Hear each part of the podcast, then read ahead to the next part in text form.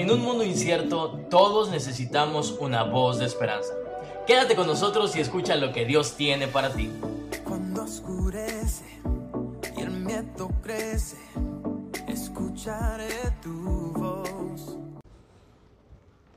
Dios los bendiga, hermanos, en esta mañana. Esta mañana eh, sabemos que fue una semana difícil, sin, sin luz, sin algunos recursos, algunos eh, no teníamos eh, señal de teléfono, pero gracias a Dios estamos aquí. El Señor nos ha ayudado eh, hasta este día y estamos contentos de estar en la casa de Dios. Si me escucha, ¿verdad? Sí, ahí está. Perfecto, gracias. Muy bien. Yo los quiero invitar esta mañana a que usted vaya conmigo al libro de Jueces capítulo 6. Jueces capítulo 6. Y vamos a leer la palabra del Señor y vamos a considerar un personaje que hemos escuchado, el nombre de Gedeón. Y le he puesto por título en esta mañana al mensaje que vamos a compartir, Gedeón, un guerrero diferente. Gedeón, un guerrero diferente. Y quiero que vaya conmigo y vamos a leer capítulo 6, los primeros versículos, y vamos a darle lectura. Dice, los hijos de Israel hicieron lo malo delante de los ojos de Jehová, y Jehová los entregó en manos de Madián por siete años. La mano de Madián prevaleció contra Israel, y los hijos de Israel, por causa de los madianitas, se hicieron cuevas en los montes, y cavernas, y lugares fortificados. Pues sucedía que cuando Israel había sembrado, subían los madianitas y amalecitas y los hijos del oriente contra ellos, y subían los subían y los atacaban, y acampando contra ellos, destruían los frutos de la tierra hasta llegar a Gaza, y no dejaban que comer en Israel ovejas, ni bueyes, ni asnos, porque subían ellos y sus ganados y veían con sus tiendas en grande multitud como langostas. Ellos y sus camellos eran innumerables, así venían a la tierra para devastarla. De este modo empobrecía Israel en gran manera. Por causa de Madián y los hijos de Israel clamaron a Jehová. Y cuando los hijos de Israel clamaron a Jehová a causa de los madianitas, Jehová envió a los hijos de Israel un varón profeta, el cual les dijo, así ha dicho Jehová de Israel, yo os hice salir de Egipto y los saqué de la casa de servidumbre, os hice o los saqué de mano de los egipcios y de mano de todos los que los afligieron, a los cuales eché delante de vosotros y os di su tierra y os dije, yo soy Jehová vuestro Dios, no temáis a los dioses de los amorreos en cuya tierra habitáis, pero no habéis obedecido mi voz. Y vino el ángel de Jehová y se sentó debajo de una encina que está en Ofra, la cual es de Joás, Abieserita, y su hijo Gedeón estaba sacudiendo trigo en el lagar para esconderlo de los madianitas. Y el ángel de Jehová se le apareció y le dijo, Jehová está contigo, varón esforzado y valiente. Y Gedeón le respondió, ah, Señor mío, si Jehová está con nosotros, ¿por qué nos ha sobrevenido esto, todo esto? ¿Y dónde están todas tus maravillas que nuestros padres han contado diciendo, no nos sacó Jehová de Egipto? Y ahora Jehová nos ha desamparado y nos ha entregado en manos de los madianitas. Mirándole Jehová le dijo, ve con esta tu fuerza y salvarás a Israel de la mano de los madianitas. Hasta ahí vamos a leer. Señor, te damos gracias esta mañana por estar en tu casa. Honramos y bendecimos tu palabra y pedimos que tu espíritu nos hable en esta mañana a través de ellos y que tu espíritu traiga y transforme nuestra vida a través de la palabra. En el nombre de Jesús, amén y amén. Hermanos, en esta semana vivimos un tiempo difícil. Somos la ciudad que se encuentra más al sur de todos los Estados Unidos, que tiene frontera y que tiene mar a la misma vez. Eh, nos llegó el frío fuerte en estos días. Eh, todavía el virus está entre nosotros, todavía hay lugares donde todavía no se ha establecido la luz, aunque yo creo que ya en la mayoría ya tenemos luz. Vivimos tiempos difíciles, algunos inciertos, igual en la comida, tratando de buscar qué comer en estos días fue algo difícil, hacer filas, algunos de ellos no aceptaban la tarjeta de crédito, había que sacar eh, eh, dinero en efectivo. Algunos comimos en varias casas, un servidor y su familia comimos en varias casas. También invitamos a algunas personas en la casa, vecinos, algunos que no tenían. Pero hasta aquí nos ha ayudado el Señor y esta palabra que quiero compartir es acerca del espíritu que tenía Gedeón. Era un guerrero diferente. La primera instancia que yo quiero que usted vea es que dice la Biblia que los hombres hicieron lo malo, el pueblo de Israel delante del Señor, y el Señor los entregó a Madián por siete años. Todas nuestras acciones, nuestro comportamiento, nuestro estilo de vida tiene una consecuencia. Y dice la Biblia que lo entregó a Madián por siete años. Pero hubo algo que pasó, que Madián aprovechaba y los saqueaba y les quitaba la comida y les quitaba eh, los ganados, le quitaba todo lo que tenía. Y así Israel empobrecía. Imagínese cosechar y que alguien le quite el dinero. Dijo un hermano, eso es más o menos lo que pasa en mi casa, hermano. Yo trabajo y mi esposa me quita el dinero. Algunos de nosotros es como trabajar, trabajar, trabajar y nunca poder cosechar, nunca poder ahorrar nada porque hay que pagar siempre algo. Y lo curioso es que ahora que viene el income tax a muchos se nos empieza a descomponer el carro. Amén o no amén. algo le sale. Alguna pieza deja de funcionar, hay que pagar algo en estos tiempos. Dice la Biblia que el pueblo de Israel empobrecía. Y mientras empobrecía hicieron algo, clamaron a Jehová. Y es que en medio de la pobreza, en medio de la escasez, en medio de la aflicción, también se puede clamar a Dios y obtener respuesta de nuestro, de nuestro Dios. Es ahí donde el hambre produce un avivamiento, es donde el hambre produce cosecha, es donde el hambre por la búsqueda de Dios en medio de la necesidad nos orilla a clamarle a Dios. Dice la Biblia que el pueblo clamó a Dios y Dios les envió un profeta y les habló y le dijo, ahí está el Señor, el Señor los va a librar, el Señor va a traer respuesta. Y llega el momento en que Dios se entrevista o el ángel del Señor con Gedeón. Gedeón un guerrero con un espíritu diferente o Gedeón un hombre diferente. Dice la Biblia que tenía escondido algo de trigo y lo estaba limpiando en medio de un lagar. El lagar es donde uno prensa la uva para poder sacar el vino. Ese lugar no era para sacar cosecha y mucho menos para limpiar el trigo. El trigo se limpia debajo de una colina o cerca de donde viene una corriente de viento para cuando limpia el trigo, el viento se lleva el tamo o la basura o lo que no sirve del trigo para poder quedar el grano limpio. Hay muchas personas que están haciendo lo correcto en el lugar indicado.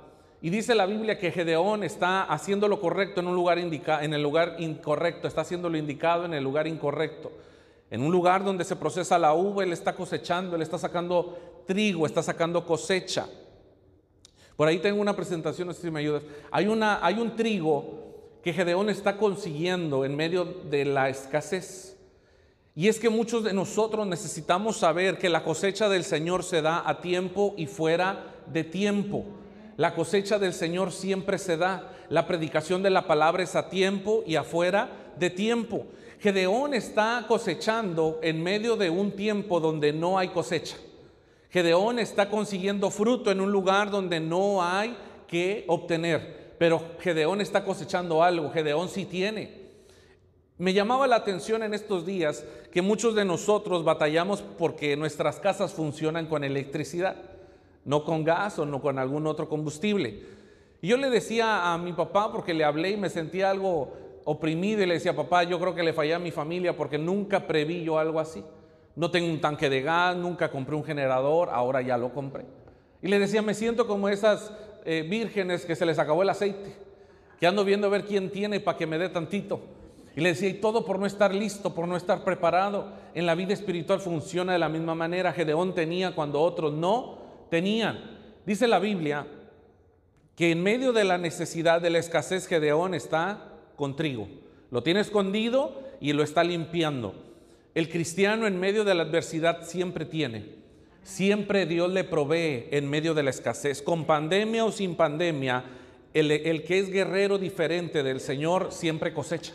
Siempre saca algo. Siempre tiene la mano de Dios de su lado. Dice la Biblia que la palabra del Señor se predica a tiempo y afuera de tiempo. La cosecha se da con recursos o sin recursos, con gente o sin gente. Dios bendice a todos aquellos que se mantienen fieles al Señor. Dice la Biblia que estaba en un lugar de prensa, en un lugar donde se apachurra la uva para sacar el vino. Dice la Biblia que el, pueblo de, de Israel, cuando estaba en Egipto, entre más los oprimían, más se multiplicaban. En el lugar del dolor, en el lugar de angustia, siempre Dios también levanta una cosecha. A veces en medio de la enfermedad es cuando pensamos que nos vamos a morir, que vamos a dejar de vivir, que se nos va a ir todo. pero es ahí donde el Señor nos habla y nos dice, en el lugar de tu dolor, en el lugar donde te están apachurrando, en el lugar donde te están afligiendo, es ahí donde Dios también levanta cosechas. Porque tenemos a un Dios que trabaja de tiempo y fuera de tiempo. Dios no está sujeto a las circunstancias que nos rodean. La bendición de Dios florece en medio de la adversidad, en medio del dolor, en medio de la tristeza, en medio de la escasez, incluso en medio de la pobreza. Dios levanta un hombre llamado Gedeón que es diferente y le está dando una cosecha en un lugar diferente, en un tiempo diferente, cuando otro no tiene, él sí tiene. Siguiente cosa. El el Señor le llama a Gedeón y le dice lo siguiente, varón esforzado y valiente. Está un hombre escondido en un lagar limpiando algo de trigo y el Señor lo llama esforzado y valiente. Y es que Dios le habla a él como Dios lo ve a él, no como Gedeón se ve a sí mismo. Dios no le promete serás un hombre esforzado y valiente, sino que le dice ya lo eres. Y a veces el problema con nuestra identidad sigue golpeándonos porque pensamos que no merecemos ir al cielo, pensamos que no merecemos el favor de Dios, pero la gracia de Dios es suficiente para darnos entrada al cielo y para bendecirnos aquí también. El problema es que sentimos que no debemos tomarlo porque no lo ganamos, porque no pagamos por él. De eso se trata el Evangelio, de poder recibir de la gracia del Señor, porque es imposible acceder a lo que Él tiene para nosotros con nuestras fuerzas. Nuestra identidad conlleva un destino. Cuando yo sé quién soy, sé lo que tengo que hacer. Cuando yo sé quién soy, no tengo crisis existenciales de por qué estoy en esta tierra y qué tengo que hacer mañana. Cuando yo sé quién soy, cuando yo me miro al espejo, yo sé que Dios me compró con su sangre preciosa. Yo sé que Dios me ha llamado a ser un sacerdocio real y santo, una nación santa, que Dios me adquirió a mí no con el precio de oro, ni con plata, ni con piedras preciosas, sino a precio de sangre. Yo sé que soy especial delante de Dios. Es como aquel muchacho que cuando conoció a su amigo, después de un tiempo lo volvió a ver. Le dijo, ¿a qué te dedicas? Dice, oh, yo soy un licenciado ahí en la Procuraduría, ahí en la Corte. ¿Y tú qué eres? Dice, yo soy un policía. Ay, no te creo. Dijo, sí, soy policía. Dijo, a ver, demuéstrame que eres policía. Y le sacó una pistola. Y dijo, ¿ya te convenciste que soy policía? Dijo, no, dijo, también los rateros traen pistola. Pero sí soy policía. Dijo, a ver, enséñame la bacha, ¿verdad? Y la, la placa y le enseña la placa. Dijo, no, hombre, esos los venden también en la pulga. Que sí soy policía, que no soy policía. Dijo, mira, para que me creas te voy a meter a la cárcel. Y lo metió a la cárcel. Y lo dejó ahí. Al otro día fue y lo sacó. Le dijo, ¿Ya, ¿ya te convenciste que soy policía? Dijo, no, porque me está sacando de la cárcel. No creo que seas policía. Total, al final le dijo, te voy a fusilar, te voy a dar unos tiros ahí donde ajusticiamos a la gente. Y ya lo tiene ahí de espaldas, dijo, te voy a matar ya de una vez. Y le dice el otro, está bueno, dijo nada más. Dice, ¿quieres una última voluntad? Dijo, sí que dispare otro porque no creo que tú seas policía. a veces la idea de quererle demostrar a la gente quiénes somos nos mete en un problema más grande. La Biblia dice que Satanás llega con Jesús y le dice, si eres el Hijo de Dios, dile a estas piedras que se conviertan en pan. Oh, yo diría es fácil para el maestro. En un chasquido de dedos convierte esas piedras en unos bolillos, en unas conchas de pan dulce, no sé. Pero Jesús no tiene que demostrarle a Satanás nada porque él ya sabe que él es el Señor. A veces nosotros batallamos cuando el enemigo viene contra nosotros y nos sentimos huérfanos, nos sentimos sin recursos, nos sentimos abandonados. Y el Señor dice que Él está con nosotros como un poderoso gigante. Él prometió estar con nosotros todos los días de nuestra vida hasta el fin del mundo. Y yo tengo que estar convencido de que yo soy un hijo de Dios. Yo tengo que estar convencido a través de la palabra de que su espíritu mora en mi vida. Yo tengo que estar convencido de que yo también soy partícipe de lo que Él tiene para mí.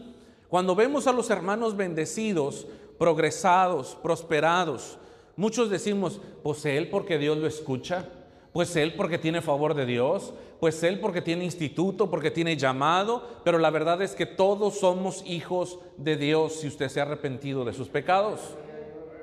El favor de Dios es para con todos y no se tiene por qué sentir mal con uno y con otro. Yo tengo tres hijas y sí, a las tres las tengo que tratar a veces de manera diferente, pero las trato de amar igual a las tres. A algunas le gustan las cosquillas, a otras le gusta que le haga masaje, a otras le gusta que le compre cosas, a otras le gusta que le dé dinero.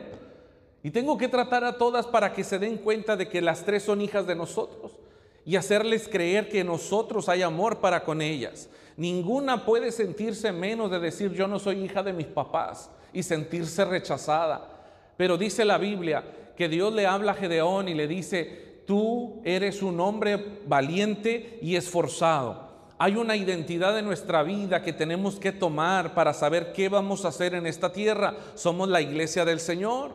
Oh, yo soy un hermano que se congrega. No, usted también es la iglesia del Señor. Donde usted está, está el reino de Dios. Donde usted está, la presencia de Dios se mueve y se manifiesta. Mire, cuando usted entiende la identidad que hay de Dios sobre nuestra vida, usted sabrá que usted puede invocar la presencia de Dios en su casa y la presencia de Dios se hace manifiesta. Cuando usted ora por los enfermos, Dios respalda la fe suya y también la palabra de Dios. La respalda. No es que solamente tiene que venir al pastor a orar. Dios también lo usa a usted. Dios también quiere moverlo a usted. Dios quiere también que usted se identifique quién es usted. Llegan unos hombres que andan sacando demonios y llegan con, que llegan con un endemoniado y le dicen, demonio, vete en el nombre de Jesús, el que predica Pablo. Y le dice el demonio, yo conozco a Jesús y también conozco a Pablo, pero ustedes quiénes son. Y es ahí donde se quedaron viendo uno al otro y dijeron, no, pues somos aquí unos desconocidos. Y dice la Biblia que les pegó y los mandó desnudos a su casa el endemoniado porque no sabían quiénes eran ellos. Imagínese un día en que usted va a orar por un endemoniado y usted se acerca y le dice, quiero que te vayas en el nombre de Jesús. Y el endemoniado le dice, ¿y usted quién es? ¿Qué le va a decir usted? Ah, mire, déjele enseño el ID para que sepa quién soy yo. No, usted no tiene por qué alegar con él. Él tiene que saber que usted es un hijo de Dios y le está ordenando que se tiene que ir. No hay una opción. Tenemos que vivir la identidad del Señor, lo que Dios ve en nosotros, como Él nos ve. Usted se ve como un hombre derrotado, como una mujer fracasada, como un hombre de negocios que nunca le va bien. Dios lo ve como un hombre prosperado, como un hombre bendecido. Usted se mira enfermo, Dios lo mira sano. Usted se mira perdido y sin esperanza, Dios lo mira con gozo y con el poder de Dios. Usted tiene que verse como Dios lo ve. Usted cree que Dios cuando usted lo ve lo mira con lástima. No, Dios lo mira conforme a su poder, conforme a su palabra, conforme a su poder transformador. Dios ve en algo en nosotros que nosotros difícilmente podemos ver. Dios tiene algo grande para nosotros y le dice a Gedeón, si tú sabes quién tú eres, tú sabes dónde está tu destino. Si tú sabes quién tú eres, nunca tendrás un problema existencial. Nunca estarás deprimido sabiendo qué tienes que hacer y qué no. Eres un hombre esforzado y valiente. El siguiente punto. Hablamos en primera instancia de que Dios le habla a Gedeón porque es un hombre que puede cosechar en medio de la escasez. Y Gedeón también tiene identidad y le dice, eres un hombre esforzado y valiente. Y la tercera cosa que le dice es, ve con esta tu fuerza. Y eso lo ve en los versículos más adelante que el Señor le hable y le dice, ve con esta tu fuerza. Lo curioso aquí es que Dios no le dice, ve y te daré conforme avances. Dios no le dice, ve y te abriré puertas. Ve y yo te voy a proveer. Ve y te daré unas fuerzas como las de Sansón le dice, ve con esta tu fuerza, ve con esto que ya tienes. A veces, hermanos, si usted hace una retrospectiva a su vida, usted tiene más de lo que piensa usted obtener. Dios ya le dio cosas a usted. Dice ahí, ve con lo que Dios ya te dio. Ahora yo le quiero hacer una pregunta a usted y vamos a hacer aquí una lluvia de ideas, una lluvia de conceptos. ¿Qué Dios ya le ha dado? Piensa en algo así rápido. Todavía no me pongas la otra. ¿Qué Dios ya le dio? Hermana. Le dio una salvación, hermana Pinales, hermana Mireli. ¿Qué Dios ya nos dio? Nos dio vida eterna. ¿Qué más? Amén, la salvación. Algo más, ¿qué más nos dio el Señor? Nada más salvación y vida eterna, ¿qué más nos ha dado? Paz, el Espíritu Santo, ¿qué más? Ya nos ha hecho sus hijos, ¿qué más? Nos ha dado paz, ¿qué más nos ha dado? ¿Mande? Fortaleza. Mire, vamos a ver la que sigue. Dios ya nos dio muchas cosas. Uno, nos ha hecho sus hijos. Nos da una fe que mueve montañas. Usted tiene una fe que mueve montañas. Dios ya se la dio, no se la va a dar, ya la tiene. Dios ya le ha dado una sangre que limpia el pecado. Ya la tiene, no se la va a dar, ya se la dio. Dice, Dios le ha dado una sombra que lo cobija. Dios no dice que se la va a dar, ya se la dio. Dice, el amor que echa fuera el temor, no le dará amor, ya le dio el amor que echa todo fuera temor. Usted tiene una alabanza que derrumba murallas. No le dice que le dará una alabanza, ya la tiene. Ya puede cantar, ya puede adorar, ya puede pedirle a Dios. También tiene una gracia salvadora. Ese favor inmerecido de Dios. Tiene a su espíritu y ese espíritu sana, liberta, transforma y también levanta muertos. Ese espíritu ya no lo dio el Señor a nosotros. También tiene la palabra que permanece, que pasan los cielos, que pasa la tierra, pero su palabra permanece para siempre. Y también tiene usted un nombre que es sobre todo nombre y es el nombre de Jesús de Nazaret. Dios ya le dio a usted cosas. Dios ya le dio a usted fuerza. Dios ya le dio a usted recursos para que haga su voluntad en esta tierra. A lo mejor usted está añorando tener algo, pero Dios le dice, ve con esta tu fuerza que yo ya te lo di, que tú ya lo tienes, que yo ya estoy contigo, que ya tienes todo lo que necesitas para triunfar y hacer la voluntad mía en esta tierra. Hay gente que siempre está añorando tener más y tener más y tener más y conseguir más, pero la verdad es que Dios ya les ha dado todo lo que necesitamos. La palabra del Señor le habla a Gedeón y le dice, ve con esta tu fuerza, ve con lo que ya tienes, con lo que ya te formaste. Mire, algunos pensamos que lo que Dios nos ha dado, solamente Dios nos los ha dado durante el llamado. Dios nos lo dio mientras entramos a trabajar. Toda su vida es una experiencia de vida en el Señor. Desde el tiempo que vivió sin Cristo hasta el tiempo que vivió en Cristo, Dios ya le dio experiencia, Dios ya le dio sabiduría, Dios ya le dio de su gracia, Dios ya le dio de su amor, Dios ya nos ha entregado cosas para hacer su voluntad en esta tierra. Dios quiere darle una cosecha de los últimos tiempos. Dios quiere darle libertad a aquellos cautivos que todavía batallan para poder servir al Señor con libertad. Dios quiere hacer obras en medio de nosotros, en medio del pueblo, porque Dios está interesado en mostrar su poder en tiempos de crisis. No sé si me ayuda el lío con el, con el piano. Mire, lo diferente de nosotros los cristianos es que nosotros aprendemos a vivir en medio de la necesidad en medio del, hambre, en medio de la escasez. Oiga, yo tenía mucho tiempo de no sentir frío. Y mire que tengo buenas chamarras que me han regalado. Señoras chamarras, que a veces uno camina y, no puede ni voltear. Yo iba manejando con una chamarra y no podía voltear para un lado para otro. Pero algo que me di cuenta cuando estábamos cenando en casa a la luz de las velas, mi esposa tiene velas, tenía antes unos quinqués así de esas lámparas de petróleo y Pusimos velas por todos lados. Dice, ahora sí parece una sesión espiritista aquí. Dije, no se nos vaya a parecer un espíritu. Estábamos cenando con unas velas. Y me acordé de la fiesta de los tabernáculos con el pueblo de Israel. Dice la Biblia que esa fiesta se celebra en tiendas de campaña afuera de la ciudad o en el patio de la casa. Y los hijos de Israel sacan a sus hijos, a sus nietos, y viven un tiempo con las velas, cocinan afuera con carbón, conviven afuera, no se meten a la casa con aire acondicionado, con todas las comodidades, duermen en el piso con una colcha y mientras están ahí se acuerdan de dónde Dios los sacó. Y esa costumbre se practica de hijos a nietos y así. Y les empiezan a decir, hijos, Lo importante, yo le decía a, mis hijas y a mi esposa, lo importante no es la casa, lo importante no es la luz ni el teléfono. Somos nosotros que estamos aquí y Dios que nos mantiene todavía con bien.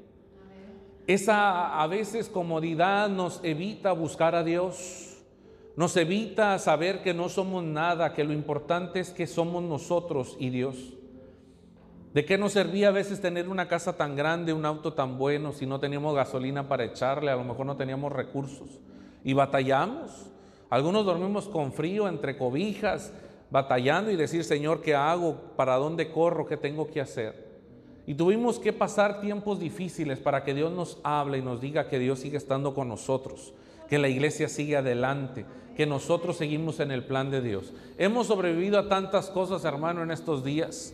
Yo no podía creer que ahí en Dallas salió una noticia que un niño de 11 años se durmió en su casa y se murió porque se congeló. Tenían frío en la noche y se murió el niño con otras personas.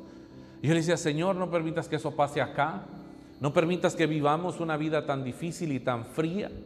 ¿Qué necesitamos pedirle a Dios que el Señor muestre su favor para con nosotros? Hay palabra de Dios para nuestra vida. Yo sé que usted ve una pandemia, yo sé que usted ve la crisis, yo sé que usted ve que falta dinero, yo sé que usted ve que falta trabajo, yo sé que usted ve que no se ha podido mover los negocios como se debe, yo sé que vemos muchas cosas allá afuera, pero aquí en medio de este lagar, limpiando trigo, el Señor nos habla y el Señor nos dice, vayan con esta su fuerza Vayan con lo que ya les di.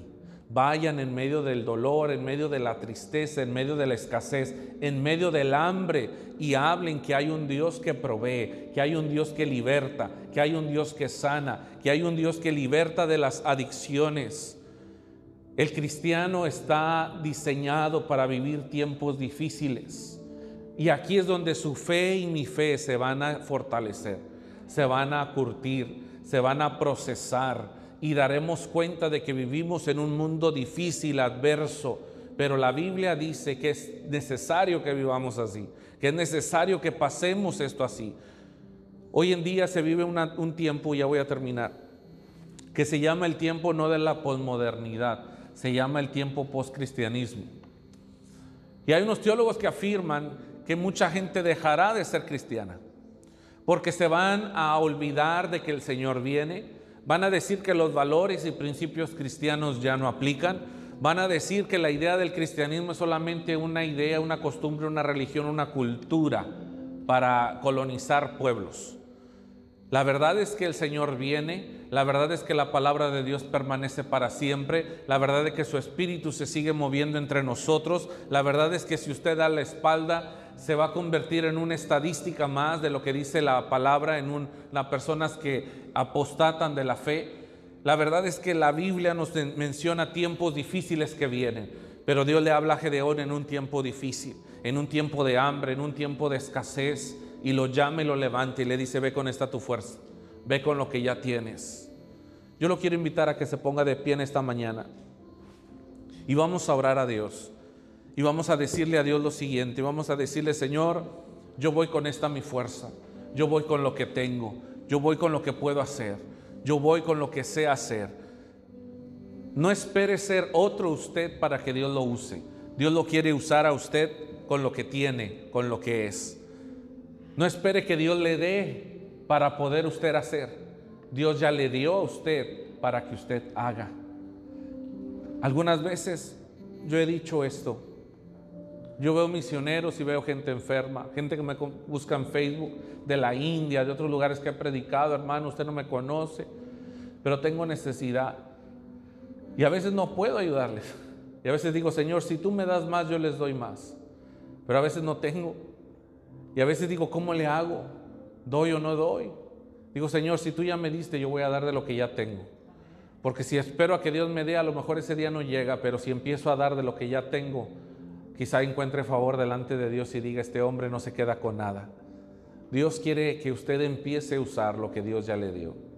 Yo le invito a que cierre sus ojos y vamos a adorar a Dios. Si usted gusta pasar al altar, vamos a orar. Yo sé que son tiempos donde nos podemos adolecer los unos de los otros por la necesidad. Oremos por la familia Navarro, por la familia Torres. Nuestros hermanos Argüelles están con nosotros aquí. Sé que este tiempo fue difícil, pero no es imposible vivirlo sin el, es imposible vivirlo sin el Señor. Digámosle a Dios en esta mañana, Señor, te damos gracias por lo que tú has hecho. Y levantemos nuestras manos y digámosle, Señor, con dinero o sin dinero yo te voy a adorar. Con luz o sin luz en la casa yo te voy a servir. Con enfermedad o sin enfermedad yo voy a serte fiel. Señor, en tiempos difíciles, en tiempos donde parece que todo el mundo se está empobreciendo, vamos a levantar una cosecha en tu nombre. Vamos a levantar una cosecha en tu nombre, Señor. Porque en medio de la enfermedad, en medio de la escasez, en medio de la falta de alimentos, podemos adorarte, podemos bendecirte, podemos exaltarte. Habrá alguien aquí esta mañana que le diga, Señor, yo te voy a adorar con lo que tengo, yo te voy a servir con lo que tengo, yo voy a adorarte, Señor, con la voz que tú me diste, yo voy a cantarte con lo que ya tengo. No esté esperando que Dios le dé algo más que no necesita. Dios ya le dio a usted lo que usted tiene. Le dio una familia, le dio una ciudadanía, le dio una identidad. Dios ya le proveyó a usted lo que usted necesita. Dios está esperando en que usted salga de ese lugar de dolor. Dios está esperando de que usted salga de ese lugar donde tanto ha llorado, donde tanta tristeza ha tenido. Y aquí va lo poderoso. Dios le da una promesa a Gedeón en medio del dolor.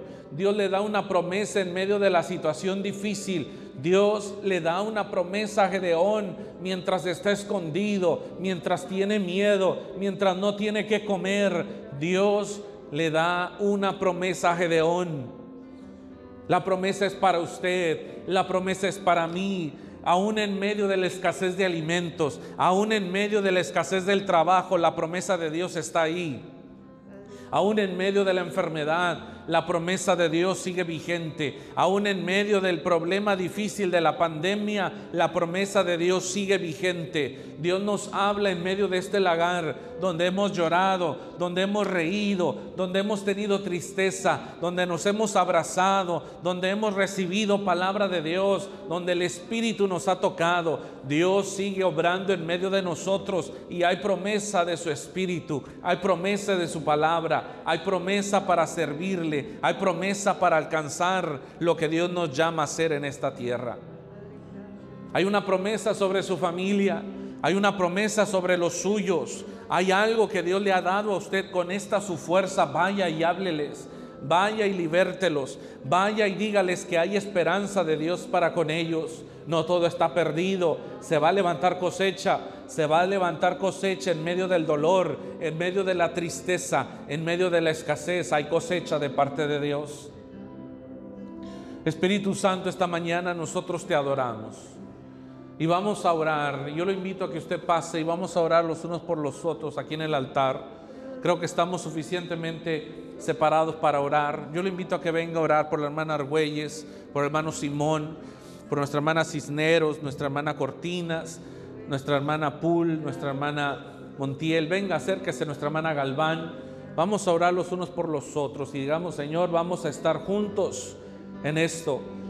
Espíritu Santo, tú estás aquí esta mañana. Te honramos y te bendecimos. Sabemos que tú estás aquí, porque hay una iglesia que ora, porque hay una iglesia que aún se congrega, porque hay una iglesia que todavía, Señor, cree en tu palabra. Oh, el Espíritu llegó y tocó a Gedeón y le habló y le dijo, ve con esta tu fuerza, le dijo el Señor. Ve con lo que ya tienes. Yo te he dado oración, un ministerio de búsqueda, de intercesión. Yo te he dado recursos, yo te he dado gracia para hablarle a la gente. Yo te he dado un ministerio, yo te he dado recursos, yo te he dado sabiduría para administrar, te he dado una familia. He puesto en medio de familias de influencia. Dios ya le dio cosas a usted, Espíritu Santo, esta mañana. Estamos de acuerdo en que tu palabra es viva y es eficaz. Estamos de acuerdo a que tu mover, Señor, sigue manifestándose en esta mañana. Estamos de acuerdo en que tu poder puede libertarnos en esta mañana. Trae paz, trae libertad. Espíritu Santo, derrámate como un aceite fresco sobre cada uno de nosotros. Derrámate, Señor, trayendo consuelo a las heridas, Señor, en esta mañana levanta una generación de Gedeón. Levanta una generación, Señor, que sea diferente, que coseche en medio de la pandemia, que coseche en medio del hambre, que coseche en medio de la pobreza, que sea diferente, que tenga una identidad y que sea fiel a tus promesas. Sopla Espíritu Santo en esta mañana. Espíritu Santo, Sopla, Señor, en esta mañana. Más, más de tu presencia, más de tu unción. Wow. Gracias, Espíritu. Oh, hay una unción poderosa en esta mañana. Cierre sus ojos, levante sus manos, diga Espíritu Santo, yo necesito de tu unción. Ve con esta tu fuerza. Ve con lo que ya tienes. Ve con lo que ya eres. Oh, gracias Jesús.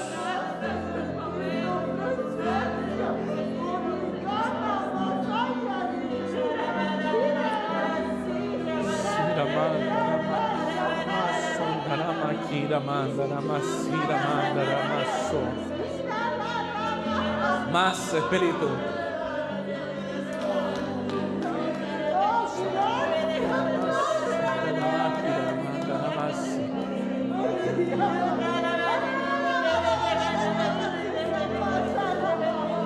Gracias Espíritu. Que el viento del Espíritu sople y se lleve lo que no sirve. Que se lleve el tamo, que se lleve la cáscara, que se lleve la basura, que se lleve la tierra, que se quede el grano, que se quede el trigo limpio, que se quede el trigo presto.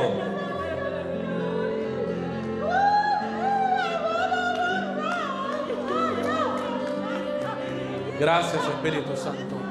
Entre más se sacó del trigo, más limpio queda.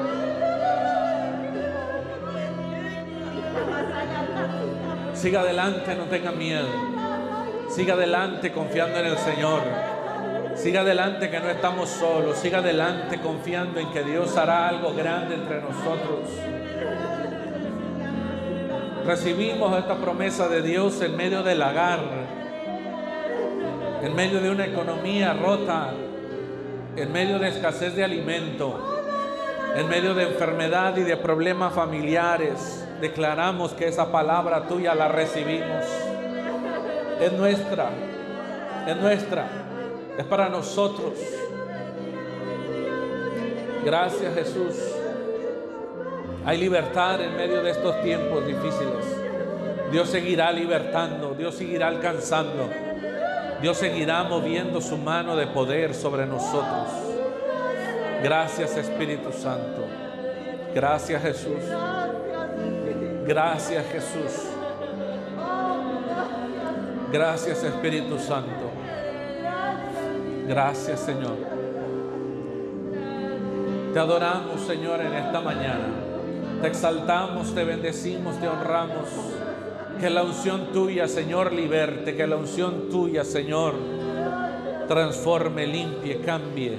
Gracias, Jesús. Gracias, Jesús. Bendito eres, Señor. Gracias, Jesús. Gracias, Jesús. Gracias, Espíritu Santo. Gracias Jesús. Bendito eres Jesús. Te exaltamos. Te honramos. Te honramos. Te bendecimos. Gracias Jesús. Gracias Jesús. Gracias Espíritu. Gracias por tu palabra. Gracias Jesús. Gracias te damos, Señor.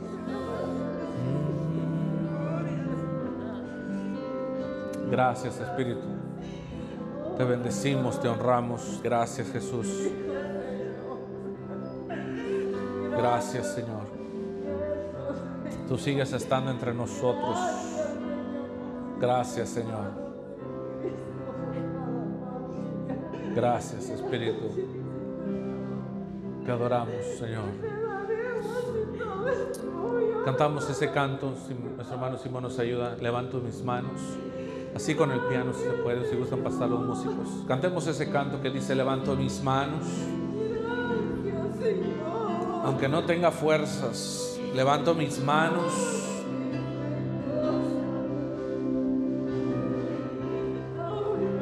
Levanto mis manos. Levante sus manos, dígale, Señor, no traigo fuerzas, pero voy a levantar mis manos. Porque sé que la victoria está segura, porque yo sé que mi redentor vive, porque tengo una fe que mueve montañas, porque tengo un nombre que es sobre todo nombre y es el nombre de Jesús de Nazaret. Levanto mis manos en medio de los problemas, así como Moisés, que mientras tenía las manos arriba, el pueblo prevalecía. Dios les daba la victoria bajaba las manos y el enemigo prevalecía. Mientras haya una adoración, una alabanza a nuestro Dios, la victoria será segura. Te adoramos, Señor, en medio de la enfermedad, en medio de la escasez. Tu nombre sea bendecido. Algunos no sabemos ni lo que vamos a comer saliendo del culto, pero una cosa sí sabemos que Dios sigue estando con nosotros, que la mano de Dios se sigue moviendo, que la unción del Espíritu sigue vigente, que su palabra permanece y permanece para siempre. Gracias Jesús, te adoramos en esta mañana y te honramos. Levante sus manos, diga al Espíritu Santo. no tenga fuerza.